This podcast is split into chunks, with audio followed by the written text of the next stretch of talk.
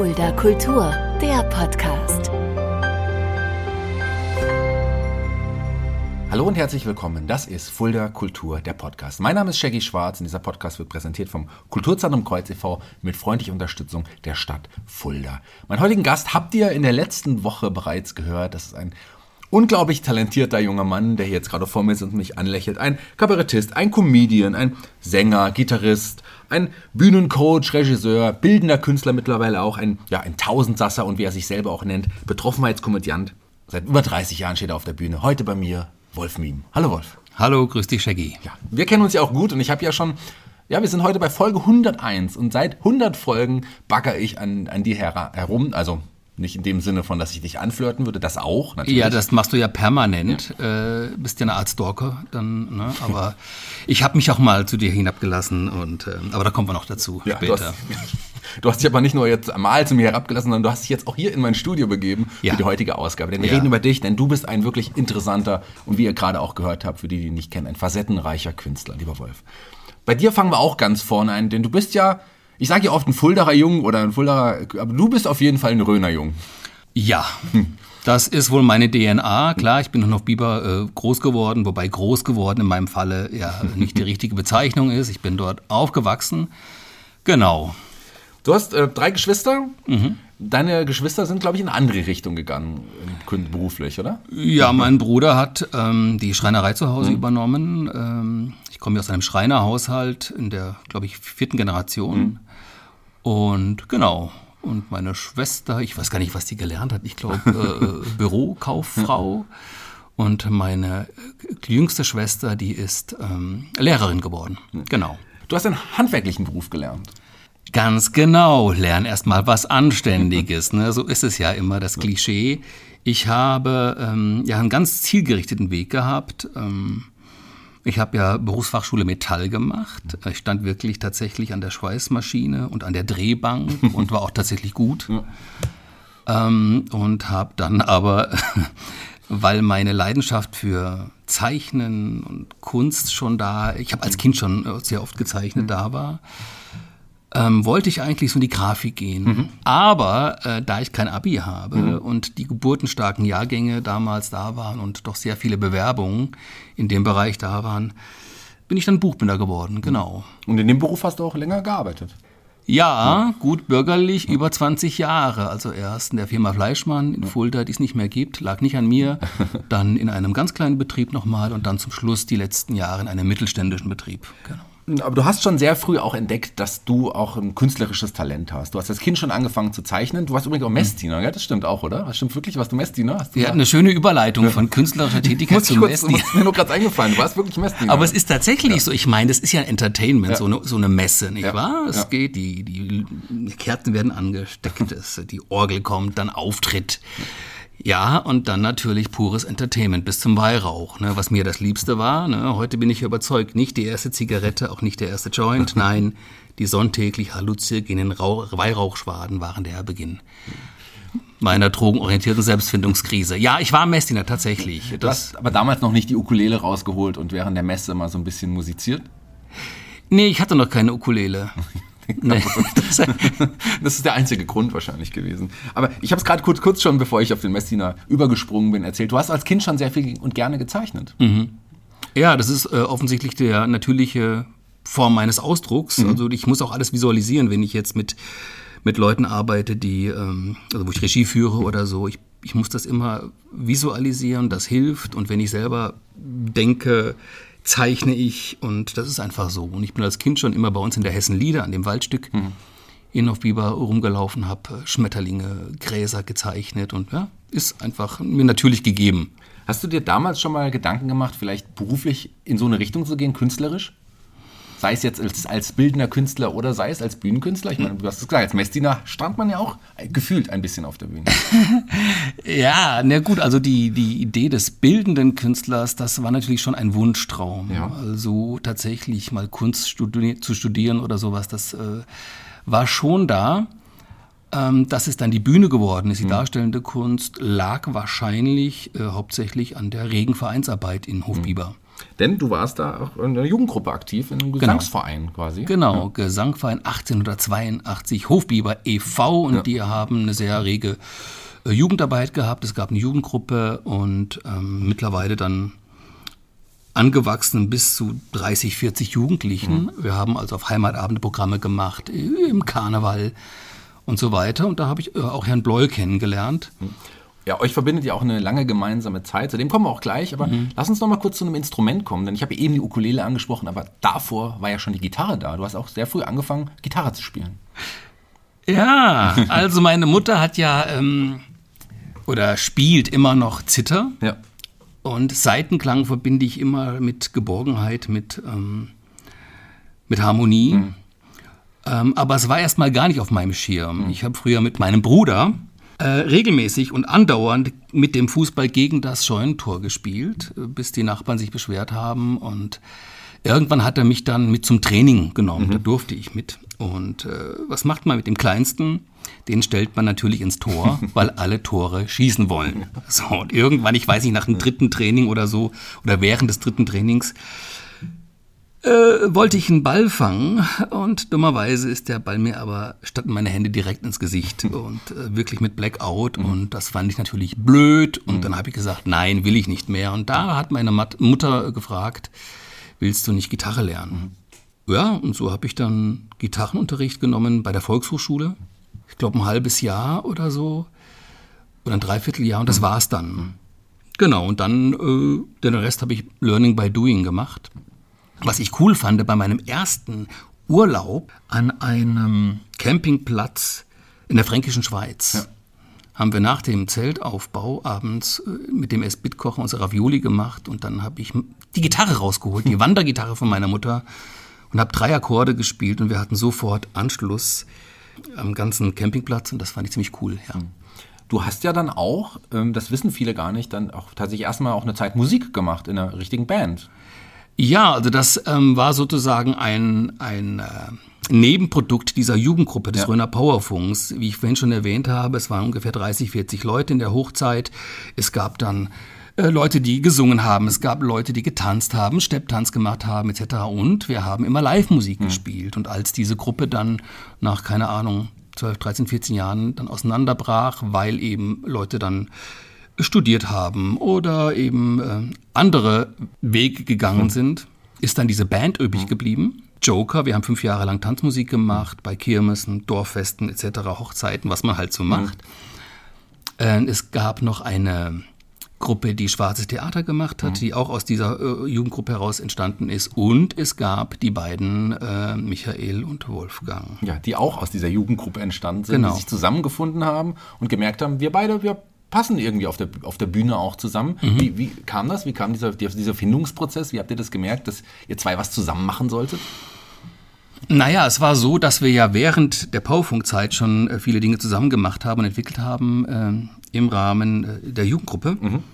Und als das dann vorbei war, habe ich tatsächlich zum Herrn Bloll gesagt, du lass uns irgendetwas machen, ähm, aber ganz abgespeckt. Also keine große Technik, keine große Band, keine große Show, sondern wirklich minimalistisch. Und dann haben wir angefangen, äh, Pantomime zu machen, Walk Act, solche Sachen. Und peu à peu äh, ist das dann gewachsen. Und ja, Wie schnell habt ihr euren ersten Namen gefunden? Wolf und Bleuel später, aber das war ja zu Mhm. dem Zeitpunkt noch nicht Wolf und Bleuel.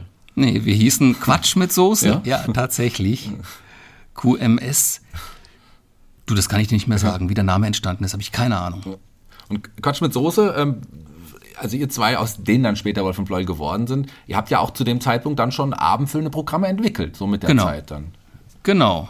Und die Form war schon ähnlich. Also Quatsch mit Soße sollte schon immer heißen, wir machen natürlich äh, primär Entertainment und Blödsinn on Stage, aber mit der gewissen scharfen Soße dazu. Das war uns schon immer auch wichtig, diese Kombination. Und das war ja bei Wolfenbloll dann genauso. Wolf und Bleuel gab es ja 22 Jahre. 22 Jahre habt ihr gemeinsam auf der Bühne gestanden, sehr viel erlebt, sieben abendfüllende äh, Programme ähm, und ganz viele Abenteuer, die ihr gemeinsam erlebt habt. Das war, das war schon auch eine große, erfolgreiche Zeit für dich. Seit 2007 bist du freiberuflich dann auch wirklich äh, in, ja, freiberuflicher Künstler geworden. Wie war die Entscheidung zu sagen, okay, ich lasse jetzt das Buch binden und gehe wirklich jetzt, äh, mache mich als Künstler selbst, selbstständig? Ja, es war so, dass ähm, ich zum Schluss in einem mittelständischen Betrieb gearbeitet habe, auch für die Endproduktion in der Druckerei verantwortlich war. Und in Druckereien bist du immer auf Last Minute mhm. natürlich mhm. getaktet. Und da ist es zweimal vorgekommen, dass ich im Prinzip direkt von der Schneidmaschine oder Druckmaschine ja. zum Auftrittsort gefahren bin. Die anderen Jungs hatten schon äh, alles eingerichtet, ich nur Headset über die Ohren, Puder ins Gesicht, auf die Bühne. Und ähm, es ist mir zweimal passiert, dass ich sozusagen mitten im Programm einfach, ähm, naja, eingefroren bin. Mhm.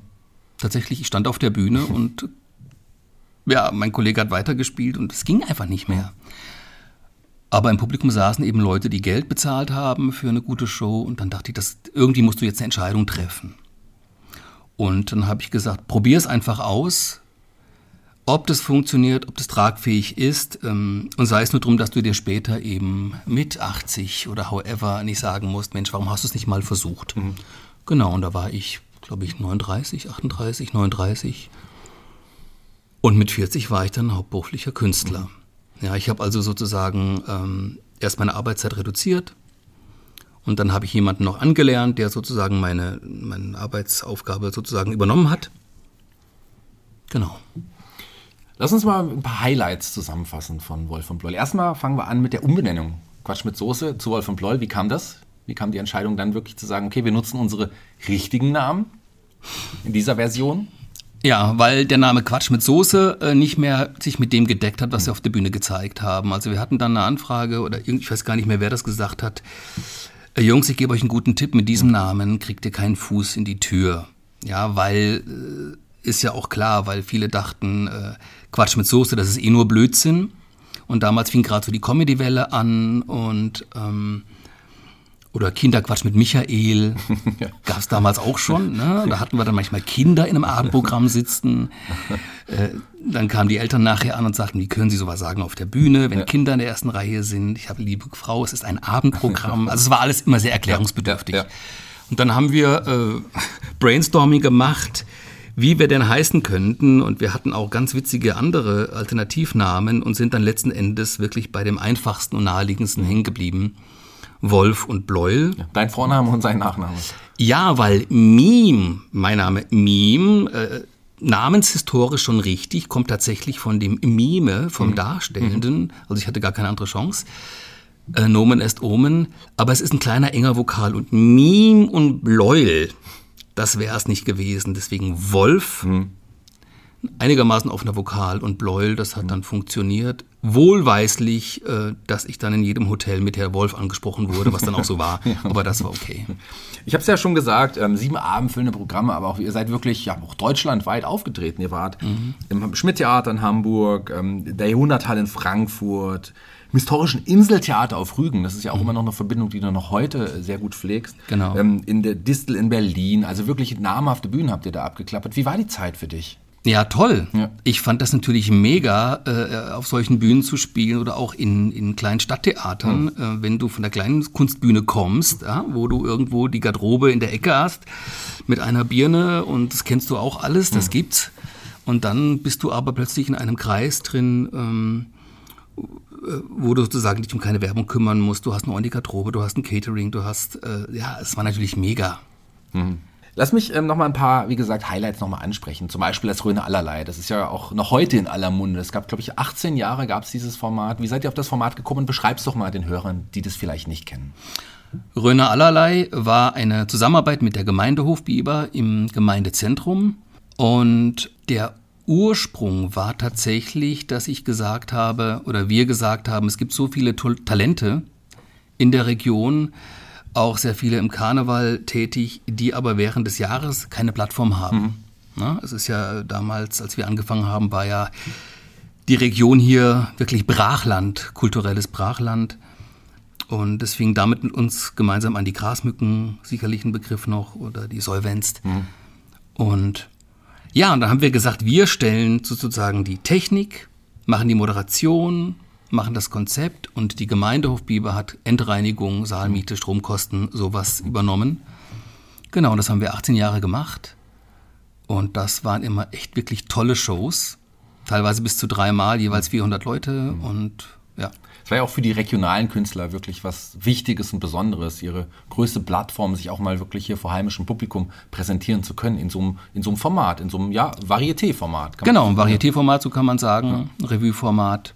Lass uns auch bei Varietés im Grunde bleiben. Für viele, die es nicht wissen, es gab ja auch den Star Club, der heutige S-Club vielleicht, war ja tatsächlich auch mal ein Varieté. Auch da wart ihr als Moderatoren-Duo auch sehr lange aktiv. Genau, ich weiß, drei Jahre. Ja, drei Jahre waren's, vier, ja. Genau. Bis irgendwann, auch da, waren, das war wahrscheinlich ein ähnliches Konzept, waren das auch dann regionale Künstler, die dann da regelmäßig Nein. waren? Da habt ihr wirklich auch dann so Internet, ah, zumindest national. Genau, Zumindest genau, ganz spannende begriffen. Sachen natürlich. Ähm, Ich kann mich noch an zwei, äh, das waren zwei Russen. Das, also es war äh, spektakulär. Also am ersten Abend dachte ich, okay, ich, wir haben die anmoderiert. Equilibristik, glaube ich, nannte sich das. Ein ganz großer Bodybuilder-Typ und ein ganz schmaler. Und ich war ganz entspannt und guck mir die Show an. Also knallhartes sieben, achtminütiges Programm hatten die beiden. Und der Schluss war eben, der große Typ hat den kleinen äh, auf, den, auf die Hände genommen, hat ihn hochgeworfen. Dieser junge Typ hat ein Salto gemacht und der untere hat ihn quasi, also er kam kopfüber runter und hat ihn mit seinen Schulterblättern aufgefangen. Also ähm, habe ich, hab ich mich richtig ausgedrückt, Ja, ich- undeutlich genug hoffe- ausgedrückt. Hoffe, ja. Und am zweiten und dritten Abend, ich konnte dann nicht mehr hinschauen, weil ich dachte, wenn der jetzt runterknallt, Mhm. er hat vielleicht noch einen Meter 60 oder einen Meter 70 und dann ist er auf, also Horror. Ähm, für die Leute, die es nicht wissen, wir beide stehen ja auch gemeinsam auf der Bühne äh, des Öfteren. Da kommen wir gleich auch noch drauf zu sprechen. Wollen wir das nicht auch mal ausprobieren? Ja, ich stehe unten. du bist ja der kleinere von uns beiden. Trotzdem stehe ich unten. Aber das ist noch gefährlicher dann, die Position, die ich habe. Ich bin jünger als du. Ja, das ist äh, dein Pech. Okay. Lass uns weitermachen. Auch Marianne Blum ist ja auch eine ähm, regionale Größe gewesen. Mit der habt Ja. ihr auch zusammen auch ein Format entwickelt. Was war das ganz genau? Wie sah das aus? Genau, damit haben wir, ähm, ach, wir hatten zwei Sachen sogar. Immer äh, äh, mit der Gruppe, mit ihrer Gruppe immer grün. Da hatten wir ein Programm, aber das Hauptsächliche war die Late Night. Die Late Night Show. Ähm, das war super. Wir haben immer erst um 22 Uhr abends angefangen. Wir waren ja auch im Fondau Museum oben im Café ein paar Mal damit. Genau. Und das Schöne war, dass dies, das Publikum im Prinzip schon äh, beim Italiener war, schon den ersten Wein getrunken hatte und sich dann sozusagen äh, der Late Night Show hingegeben hat und man konnte anders spielen. Und das hat wirklich Spaß gemacht. Da war der Danny Müller mit dabei am, am Piano und der Herr Bär, Christoph Herber am Schlagzeug und Marianne. Und wir haben tolle dreistimmige Sachen gemacht und natürlich jeweils unseren Humor ausgelotet und hat echt, war echt richtig fun. Gesang und Musik war ja auch schon immer ein wichtiges Thema, auch für dich, auch bei äh, Wolf von Bleul natürlich auch. Aber ähm, mit, mit dem Herrn Bleul zusammen und der Alexandra Pesold hat ihr, hattet ihr auch nochmal ein, ja, ein Gesangstrio. Richtig, das wissen viele hier auch nicht. Ja, das, das, haben, wusste ich auch nicht. Das, das wusste ich auch nicht. das vorher. haben wir auch hier in der Region gar nicht so publik gemacht, um die Leute nicht noch mehr zu verwirren. Aber ähm, wir sind halt Teamplayer gewesen und ich fand die Zusammenarbeit mit anderen Kolleginnen und Kollegen in der Region immer spannend und immer gut und auch wichtig. Unter Musikern gibt es die Netzwerke, aber unter darstellenden Künstlerinnen hier irgendwie äh, hat das nie so wirklich funktioniert. Deswegen auch das Röner allerlei oder auch Kick ist ja das, der gleiche Gedanke dahinter, auch ein bisschen. Ja, mit der Alexandra, da haben wir die Terzengel gehabt. auch ein toller Name. Ja, also Scherzengel Michael, ich war der Terzengel und Alexandra Herzengel. Und da war der Fokus wirklich auf sparsam instrumentierte Coversongs. Alexandra im Mittelpunkt als der Engel mit ihrer klaren Stimme im weißen Abendkleid und Michael und ich sozusagen flankierend im Smoking mit dem augenzwinkernden äh, ja, James Bond Humor, würde ich mal sagen. Und da sind wir eher im Norden aufgetreten in Hamm und in Stade und in, ja, so in der Ecke, waren auch wunderbare Abende, die aber mit Wolfenbläu wirklich gar nichts zu tun hatten. Aber ich das habe das sehr genossen, weil man musste nicht unbedingt auf die Pointe schielen oder zeitaktuell irgendwas sagen. Einfach nur der Harmonie und dem Gesang und ja. Ja, ein schönes Projekt. Ähm, Ja. wo, leider wusste ich davon tatsächlich bis zur Recherche zu dem Podcast nichts. Hast Und du's nie gesehen? Ich habe es Ja. leider nie gesehen, tatsächlich nicht. Dich habe ich natürlich oft auf den Bühnen hier in Fulda gesehen. Damals war ich noch häufiger auch, auch hinter den Bühnen und da haben, sind wir schon in, zu, ähm, zu, zu unseren ersten Kontakten gekommen. Allerdings so gemeinsam, das erste Mal auf einer Bühne standen wir bei der Benefizgala im, im Schlosstheater damals. Das war das erste Mal und Benefizveranstaltung ist sowieso ein wichtiges Thema für euch gewesen. Da habt ihr eine ganze Menge gemacht. Ja, wir waren da recht aktiv, würde ich sagen. Also wir haben da schon einiges ähm, eingespielt für diverse Projekte. Es hat dann irgendwann natürlich überhand genommen, äh, dass wir, wir hatten mal eine Anfrage für äh, irgendeinen Brunnen in, ach, lass mich überlegen, irgendwo bei Kassel. Ich kannte weder den Ort, geschweige denn den Brunnen. Und also dann haben wir dann gesagt, so, wir müssen uns mal fokussieren, haben uns dann auf zwei Hauptprojekte beschränkt. Einmal ähm, Menschen für Kinder, die sich mit äh, krebskranken und leukämiekranken Kindern befassen und das Projekt Seara, ein Kinderhilfsprojekt in Brasilien. Ihr wart ja sogar dort selber vor Ort Mhm. und habt, ich glaube, über 50.000 Euro gesammelt, ist das richtig? Insgesamt haben wir über 50.000 Euro genau für das Projekt sammeln können und waren vor Ort und es war natürlich toll zu sehen, was damit äh, auch ähm, ermöglicht worden ist. Und äh, ja, Wie war das Gefühl, das dann so wirklich zu sehen, zu, zu sehen, was man Tolles mit seiner Arbeit geleistet hat? Naja, es ist natürlich ein tolles Gefühl. Ähm, und ich weiß noch, wir kamen damals an in diesem Kinderhilfsprojekt in Santarém, also es ist im, im Norden Brasiliens oben. Und wir hatten äh, kleine äh, Fußballhosen, äh, grüne und, und, und T-Shirts mitgebracht. Und dann kamen diese ganzen Kinderchen an, diese zwei, dreijährigen Kinderchen, haben uns umarmt. Und da ist wirklich, also da standen allen die Tränen in den Augen. Also das ist schon äh, sehr be- bewegend gewesen. Ich war mit Michael auch mal auf Madagaskar äh, drei oder vier Wochen. Und da war es so, das ist auch eines der ärmsten Länder der Welt. Da sind wir weggeflogen wieder, ohne was tun zu können. Das war für mich ein sehr einschneidender Urlaub. Ähm, das hat mein, mein Verständnis oder Verhältnis zu Wohlstand sehr relativiert. Es waren nur viereinhalb Wochen, glaube ich, aber trotz alledem. Genau, und in Brasilien war es dann so, dann konnte man wenigstens etwas tun. Dann von einer einschneidenden Erfahrung zur nächsten, nach knapp 1150 gemeinsamen Auftritten mit dem Herrn Bleuel, äh, kam das Ende für Wolf und Bleuel. Weißt du noch, wie du dich gefühlt hast, als du erfahren hast? Es ging ja auch in diesem Fall nicht von dir aus, sondern der Michael Bleuel sagte, er mag und kann nicht mehr weitermachen. Wie war das Gefühl? Wie war deine Reaktion? Na, das kann man sich ja vorstellen. Das war ähm, Bedauern, großes Bedauern, natürlich, aber auch, ähm, naja, Einsicht will ich nicht sagen, aber ähm, für ihn war es ja die richtige Entscheidung. Ja, ich hätte mir halt gewünscht, dass er das vor, früher ein bisschen für sich formuliert, dann äh, wäre es nicht ganz so dramatisch gewesen, weil wir waren tatsächlich direkt an dem Punkt zur nächsten Karrierestufe, äh, die vollgetankte Rakete, die da nicht gestartet ist, das war für mich schon sehr bitter, wenn man so lange in ein Projekt äh, investiert hat. Aber gut, es war so und wir haben ja noch eine kleine Abschiedstournee gemacht und für mich Ausverkauft, alle, alle. Ja, ja. Es war auch Wahnsinn. Ich war da ein, zwei Mal mit dabei und Ja, das war schon verrückt. sehr erfolgreich. Ja, super erfolgreich. Letzte CD, auch das ein großer Erfolg. Genau, wir haben dann eine Dreier-Compilation rausgebracht, also als Zeitdokument, das es uns gab. Und äh, ja, und äh, ja, wir haben dann Abschied gefeiert und bei vielen Bühnen dachte ich, oh Gott, schade. Und für Michael war es einfach, äh, er wurde freier und genau. Ich war damals noch auf der legendären Absch Abschlussfeier, Abschiedsfeier von euch beiden, damals im Museumskeller. Da war ich auch mit da. Auch das ein berauschendes Fest und das war auch irgendwie so eine traurige, aber gleichzeitig auch irgendwie eine wunderschöne Atmosphäre da an dem Abend. Das war uns auch wichtig. Also diese äh, Feiern konnten wir immer schon. Ähm, ordentlich und lange und intensiv. Und uns war es wichtig, eben diese, diese 22 Jahre positiv abzuschließen. Weil es war eine tolle Zeit, wir haben tolle Programme gehabt, wir haben tolle äh, Leute und Fans. Also es ist so viel passiert in diesen Jahren.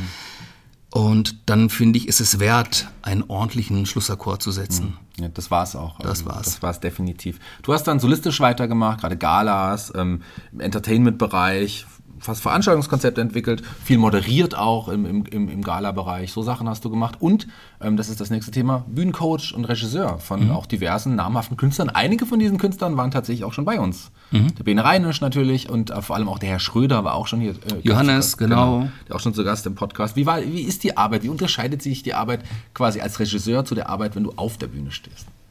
Naja, also mein Auftrag als Regisseur im, im Kleinkunstbereich ähm, es ist ja so, dass man jetzt kein Stück hat, was man äh, jetzt einfach nur umsetzt mit Schauspielerinnen und Schauspielern, sondern man hat ja ein Individuum vor mhm. sich stehen und meist sind es auch eigene Texte. Dann will ich erstmal hören, was will der oder diejenige vom Selbstverständnis mhm. her, was ist das Material, ähm, wie politisch ist es, also wie, wie, wie tickt die Person. Mhm. Und ähm, bei manchen ist es so, dass ich eben ziemlich früh involviert werde, auch in, im Textwriting, in der. Erarbeitung, Konzeption. Und manche wollen letzten Endes nur den Endschliff haben. Mhm. Ähm, ist für mich beides okay, macht beides tierisch Spaß. Mhm. Und ähm, das ist immer sehr, sehr befriedigend. Ich hatte jetzt in der Corona-Zeit einige Regieaufträge. Ähm, und ganz spannend war eine Frau aus, ähm, aus dem Stuttgarter Raum. Und die hat ein Frauenprogramm entwickelt. Mhm. Und äh, das war ein toller Prozess. Sie hatte Material, also eine Nummer geschrieben und sie wollte mit roten High Heels auf die Bühne gehen, als Zeichen der, der Stärke und der Waffe. Ja, ja. Und ich habe aber gleich gesagt, ja, aber ähm, ist das nicht ein Zeichen der, der, der, Dominanz des Mannes oder der Niedrigung? Kein Mann würde sich in solche High Heels stellen und den Hallux provozieren. Mhm. und dann haben wir bestimmt eineinhalb Tage über diesen Gedanken geredet. Äh, rausgekommen ist dann die, der, die, der, der, Grundgedanke des Programms, also um Haltung zu zeigen, braucht man keine hohen Schuhe. Mhm. Und ich habe sie zwar als Königin inszeniert und sie geht barfuß von der Bühne. Mhm. Und das ist so ein tolles Programm geworden. Ich war ganz begeistert. Ich konnte die Premiere leider nicht sehen, aber es kam dann am selben Abend noch äh, WhatsApp und kleine Filmchen und das ist natürlich toll. Wie ist es denn generell auch zu unterrichten? Du hast auch schon Workshops gegeben, bist gern gesehener Gast auch bei der, äh, bei der Kabarettakademie, aber da hast du auch selber schon Workshops gegeben. Wie ist das, wie ist das so für mehrere Leute dann gleichzeitig so einen Workshop zu geben? Wie, spannend ist das? Es ist anders. Ja. Also man kann sich da nicht so auf jede einzelne Person einlassen. Hm. Da geht es eher um konzeptionelle Dinge. Also den Workshop, den ich damals gemacht habe mit der Renate Koch zusammen mhm. aus Köln, es ging um, um das Gesamtprogramm, also das abschließende Programm. Es kamen in dem Workshop nur Leute, die schon kurz da vor der Premiere standen. Mhm. Und da ging es darum, den Endschliff zu machen äh, oder auch Beratung, was äh, Marketing betrifft mhm. und, und Werbung und mhm. solche Sachen ich habe ja gerade gesagt, du warst äh, dann als Solokünstler aktiv, hast diese Dinge hier gemacht, Bühnenregie, aber es gab auch noch verschiedene Kooperationen, die sich dann eingestellt haben. Eine besondere Kooperation, die sitzt auch hier gemeinsam am Tisch. Ich kann ja kurz aus meiner Sicht erzählen, wie das war. Ich ähm, habe dich auf der Straße liegen gefunden. Nein, ich, ich habe einfach, ich hatte die Idee für ein, für ein Format, das ähnlich, ein bisschen ähnlich zu Röne allerlei auch war, von dem ich übrigens gar nichts wusste, auch so richtig zu dem Zeitpunkt. Dabei mhm. bin ich ja doch etwas jünger als du und dachte, ähm, der, der Wolf Miem, das ist ein wunderbarer Moderator und wunderbarer Künstler, von dem kann ich sicherlich ähm, dabei noch eine ganze Menge lernen, habe einen berühmten Namen mit an Bord und ich glaube, das ist, könnte ein Format sein, was ihn reizt. Und ich habe sofort an dich gedacht natürlich und bin zu dir hin und ähm, habe versucht, dich zu überreden, da mitzumachen, zu einem Format namens Kick, Kleinkunst im Kulturkeller. Wie war es aus deiner Sicht? Ja, ich dachte, was will der Kerl von mir, der da ständig hinter mir herrennt? Na, ich hatte erstmal, äh, dachte ich, okay, nochmal so ein Format wie allerlei, weil bei, bei allerlei war es dann so, dass wir zum Schluss die letzten zwei, drei Jahre wirklich hm. fast ausschließlich Profis on Stage hatten, äh, aus unserem Netzwerk heraus, weil äh, es ist einfach hier dann doch noch provinzieller und die Regionen hatten wir sozusagen abgegrast. Mhm. Aber dann hast du mir ja versichert, äh, weil du bist jünger und hast auch nochmal einen anderen Einblick mhm. in die Kulturszene in Fulda und wir haben es ja auch sehr weit gefasst. Und da dachte ich, okay, klar, also jetzt haben wir jetzt, wie viel haben wir jetzt schon gehabt? Das ist eine gute Frage. Wir müssen uns, wenn wir die Shows auch in Open Air mitzählen, da sind wir über zehn auch schon. Ja. Ich denke mal so zwölf werden es wahrscheinlich gewesen sein. Zwölf Kick-Shows, wahrscheinlich elf, zwölf. Die nächste übrigens am 6. Mai, auch dafür gibt es noch Tickets. Solltet mhm. ihr euch holen. Haben auch wunderbare Gäste. Lena Försch, Theater mittendrin, über die gleich sprechen. Stefan von Köller und noch zu guter Letzt Phantoms. Phantoms. Genau, ja. Industrial Rock ja, unplugged. Also das finde ich, genau. find ich total super, dass, ja. äh, äh dass Thomas van der Scheck das äh, mitmacht. und das Format unterstützt. Das finde ich ganz klasse. Wird also wirklich spannend. Ja, freue ich mich auch schon sehr, sehr drauf. Also es wird auf jeden Fall eine spannende Veranstaltung. Und Kick ist ja auch wirklich ein Erfolgsprodukt gewesen. Wir haben da wirklich äh, wunderbare Shows schon gehabt und ich habe sehr viel in der Zeit tatsächlich von dir lernen dürfen, was Bühnenarbeit angeht und musste nicht mal was dafür bezahlen. Also das ist doch für mich irgendwie äh, ah, doppelt gut. Da war der Hintergedanke. ich habe Theater mittendrin gerade angesprochen. Mit denen arbeitest du auch seit ein paar Jahren noch intensiv zusammen. Habe doch schon eigene Projekte, eigene Dinge entwickelt. Unter anderem Nibel auf Lunge. Das mhm. habe ich gesehen, fand es fantastisch. Erzähl doch mal kurz, worum es da geht. Nibel auf Lunge. Also es ist so, dass ich die Theaterproduktion ähm, im Zimmertheater bei Theater mittendrin äh, mir angeschaut habe damals und fand das schon klasse. Mhm. Und habe einfach ganz frech die beiden angesprochen, weil ich im tiefsten Herzen eigentlich ein Teamplayer bin, mhm. kein Solist. Mache ich und äh, ist auch alles gut und vielleicht kommt auch ein Soloprogramm, who knows. Aber äh, zu diesem Zeitpunkt dachte ich, Mensch, ich frage die einfach mal. Mhm. Und die beiden waren sofort bereit, die Chemie hat gestimmt und dann haben wir uns überlegt, was können wir zusammen machen. Und dann kam irgendwie der Wagner und der Ring äh, in den Ring sozusagen. Und dann haben wir gedacht, äh, gut, das wurde schon oft gemacht, aber wir versuchen es mal anders. Wir versuchen unsere Professionen, also die, die Schauspielerin Barbara Gottwald, den Musiker Christoph Gottwald und mich als Kabarettisten tatsächlich auf der Bühne mit reinzunehmen, wie diese drei Professionen auf diesen Ring und auf diesen Wagner, auf diesen ganzen Wahnsinn draufschauen. Mhm. Und das ist ein tolles Stück geworden. Die Premiere war auf, auf Rügen mit unserem Regisseur damals, äh, Peter Geestwar, den ich noch von Wolfenbloy kenne. Dann haben wir es ja auch hier gespielt, ein paar Mal im, im Kulturkeller, sehr erfolgreich. Und dann haben wir es insgesamt, glaube ich, 10, 12 Mal spielen dürfen können. Und dann kam Corona. Aber das hat sehr großes Potenzial. Also wir haben viele Kontakte. Wir waren jetzt in der Corona-Zeit in Bad Homburg beim Theaterfestival Open Air. Da hat es auch wunderbar funktioniert.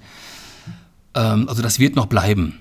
Das wird bleiben, aber ihr habt auch schon ein neues Projekt gemeinsam entwickelt. Die Premiere oder Vorpremiere, zumindest äh, unter wenigen Augen, die habt ihr ja erstmal ein bisschen geheim gehalten, die war ja jetzt auch schon. Genau, die war letzte Woche ja. ähm, im privaten Bereich und ist super gelaufen. Und ähm, ja, das ist ein 20er Jahre Projekt, ursprünglich geplant als Folge Theaterproduktion von Nibel auf Lunge. Mhm. Nur haben wir uns jetzt gedacht, was sollen wir uns noch so eine aufwendige Produktion auf Halde legen? Wenn wir doch schon Nibel auf Lunge mhm. haben. Mhm. Deswegen bleiben wir zwar bei dem Thema 20er Jahre, haben es aber verdampft auf ein 60-minütiges Revue-Format. Und das soll oder wird hoffentlich äh, gut verkauft mhm. werden. Also das Zielpublikum sind Veranstaltungen, Gala-Veranstaltungen, mhm. Firmenfeiern etc., Geburtstage.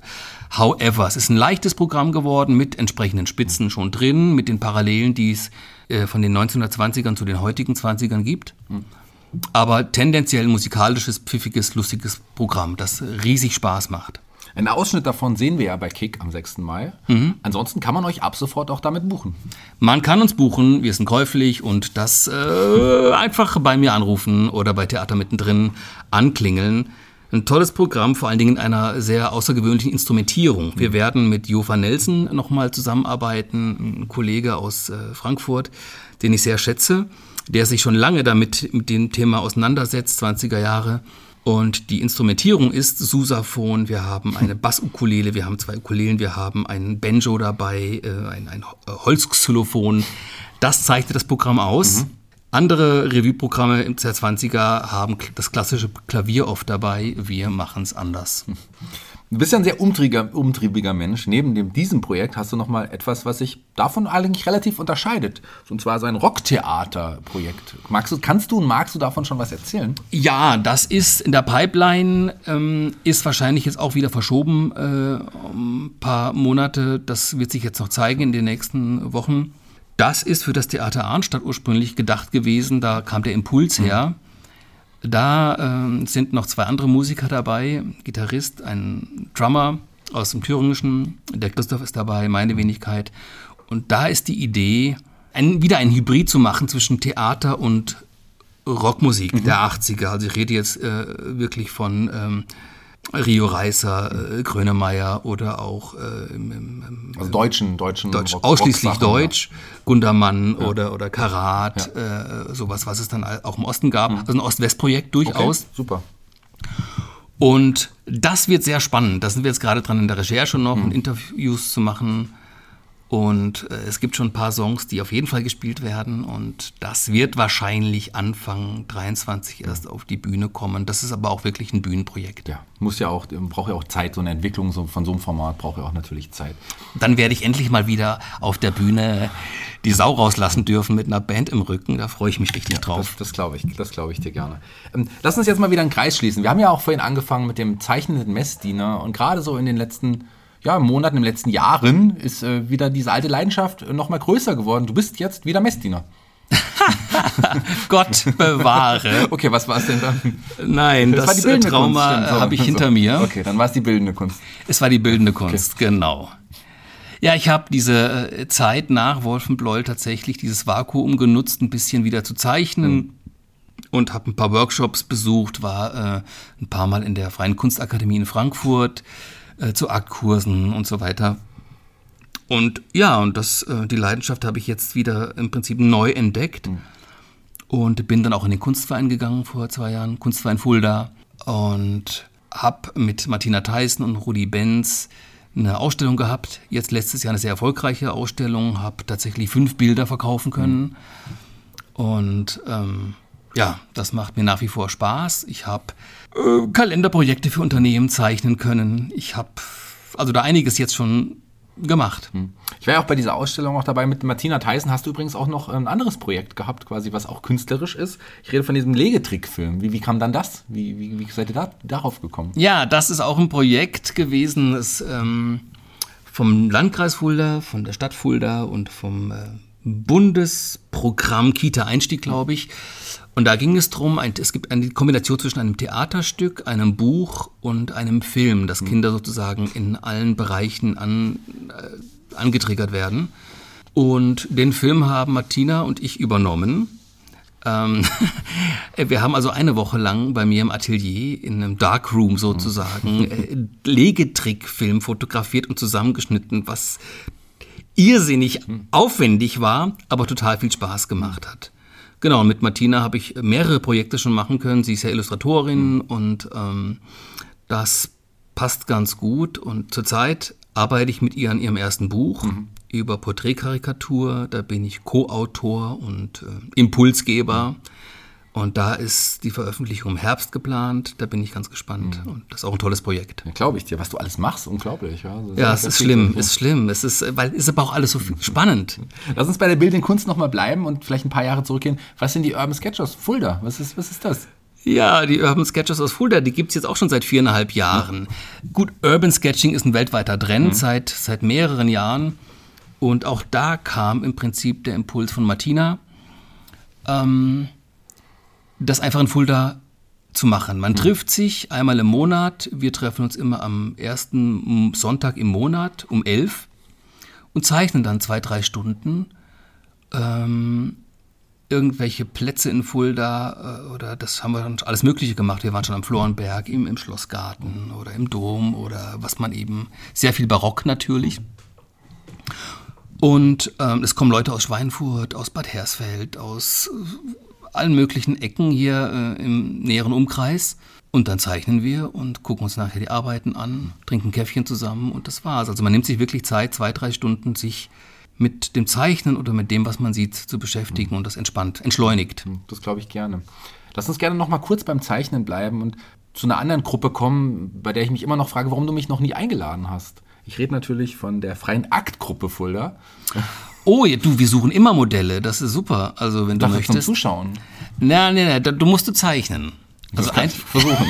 Das willst du aber lieber nicht sehen. Böckchen. Böckchen, Komma, Strich. Äh, ja, die gibt es also im Rahmen des äh, Kunstvereins Fulda. Mache ich, glaube ich, jetzt seit zweieinhalb Jahren, läuft jetzt das Aktzeichnen bei mir auch oben im Atelier. Und ja, das ist natürlich ganz spannend. Das trainiert immer das Sehen und Aktzeichnen ist ja ganz klassisches Sujet. Man hat eben eine fertige Komposition vor sich, man hat Volumen, man hat ein lebendes Objekt, was atmet. Also da man kann, man kann sehr viel an einem Akt äh, durchexerzieren.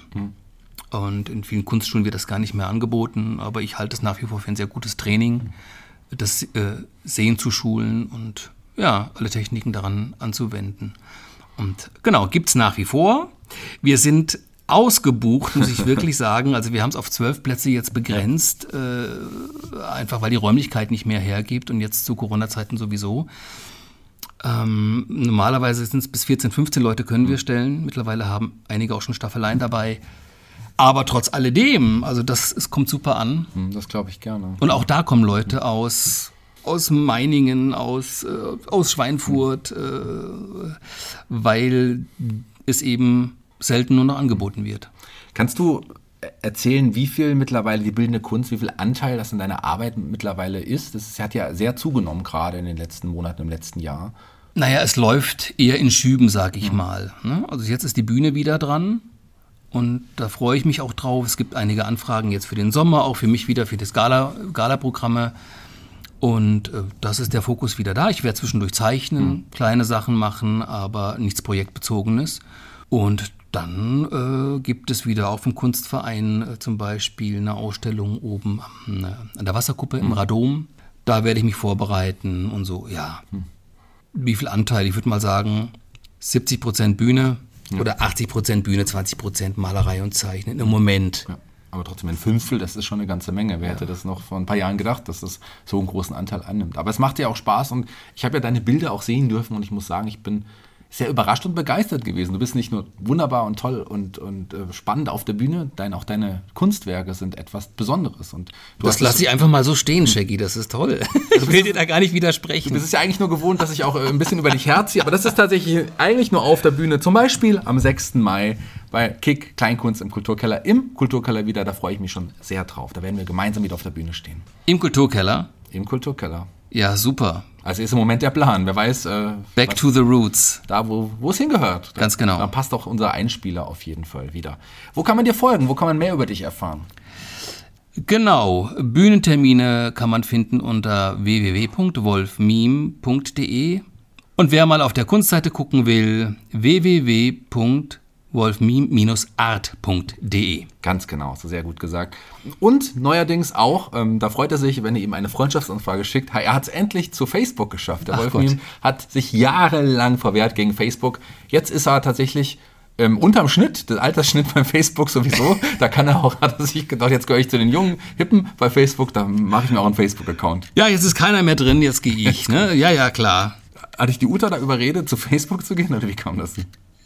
Nein, ich, ähm, das ging tatsächlich um die, um die Urban Sketchers, dass ich einfach sage, ich will selbst auch posten und nicht immer andere bitten, weil vieles läuft tatsächlich über, über Facebook.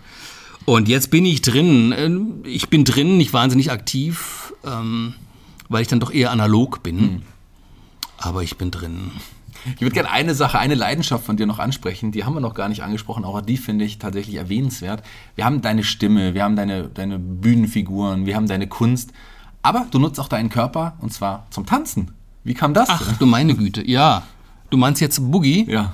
Ja, wir, naja, ich habe äh, mit meinem Schatz jahrelang Powerfighting gemacht und der Trainer hat damals aufgehört. Ähm, und ähm, Was ist Powerfighting? Powerfighting, das ist, ich sage mal, Kampfsport für Pazifisten. Ist eine Art Thibaut. Okay. Ja. So. Ja.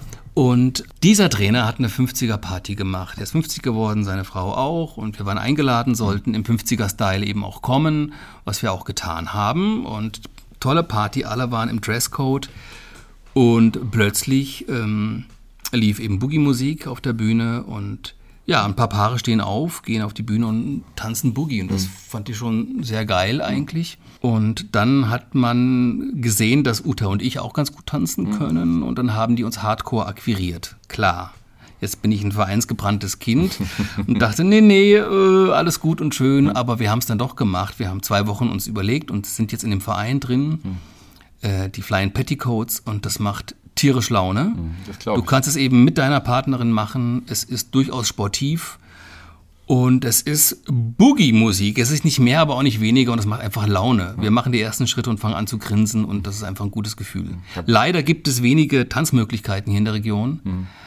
Und in anderen Bereichen, ähm, äh, wenn man mal in, in Bayern nach Bayern guckt oder auch ähm, in andere Regionen, da sind auch viele junge Leute, die Boogie tanzen. Da ist das echt eine Szene. Hier fängt es an, Ü50, mhm. weil es keine Tanzmöglichkeiten gibt. Vielleicht äh, gibt es ja irgendeinen DJ, der hier zuhört und sagt, okay, ich lege einfach mal auf. Du hast mich jetzt aber nicht angesprochen. Mhm. Oder? Doch, ich sehe, wie du mich anschaust. Ja, als Tänzer kann man dich noch nicht buchen, aber ansonsten Wolf Miem, ein Künstler, den ihr auf jeden Fall, dem ihr, dem ihr folgen solltet, auf jeden Künstler, den ihr buchen solltet, kauft seine Werke, seine äh, bildende Kunst. Ansonsten hat es mir sehr viel Spaß gemacht, dich hier zu Gast zu haben. Letzte Woche hast du mich ja interviewt, diesmal durfte ich dich interviewen. Ich habe mich schon sehr darauf gefreut. Lieber Wolf, jeder Gast hier bei Fulda Kultur, dem Podcast, darf sich einen Song aussuchen für unsere Playliste bei Spotify. Welchen Song hast du dir denn ausgesucht? Hm, ganz schwer, ganz schwer, weil äh, meine Range ist ja wirklich riesengroß. Ich, äh, ich höre so viel unterschiedliche Musik. Ähm, und ähm, gestern lief im Radio ein Song, dachte ich, ja, das passt doch. Äh, passt auch ein bisschen zum Thema, zum aktuellen Thema der naja, sag ich mal, Fake News mhm. oder auch der Verschwörungstheorien. Und zwar ein Song, ein Funk-Song, weil ich tanze ja gern und stehe auch auf Funkmusik von Stevie Wonder, Superstition. Und das heißt ja übersetzt äh, Aberglaube. Mhm. Und ähm, macht aber trotzdem Riesenspaß. Ja. Sehr gut, schöner Wunsch. Ist noch nicht auf der Liste, ist jetzt ab sofort drauf. Dankeschön, dass du die Zeit genommen hast. Endlich bei Folge 101, Wolf Meme, bei mir im Podcast. Da freue ich mich sehr. Da hat sich ein weiterer Kreis geschlossen, weil ich wirklich ein großer Fan deiner Arbeit bin und ich wollte dich als einen der ersten Gäste damals einladen. Es hat jetzt nicht geklappt, deswegen bist du jetzt aber erster Gast nach meiner Episode, nach Folge 100. Also freue mich sehr. Vielen, vielen Dank. Sehr gerne, dass ich hier sein durfte. Ja. Ich bin sogar jetzt schon raus für heute. Du weißt, wie es ist. Du darfst dich heute von den Hörern verabschieden. Ich darf mich verabschieden. Ja, erstmal vielen Dank an alle da draußen, die es bis hierhin geschafft haben, bis hierhin durchgehört haben. Und naja, was soll ich sagen? Äh, bleibt tapfer, unterstützt die regionale Kultur, wo und wie auch immer könnt und äh, blickt positiv nach vorne bei all diesem Wahnsinn, der da äh, zurzeit wieder abgeht mit diesem Kreml-Monster. Und ich sage mir immer, ähm, das Schöne an der Zukunft ist, dass immer nur ein Tag auf einmal kommt. In diesem Sinne, wir sehen uns. Bis bald. Ciao.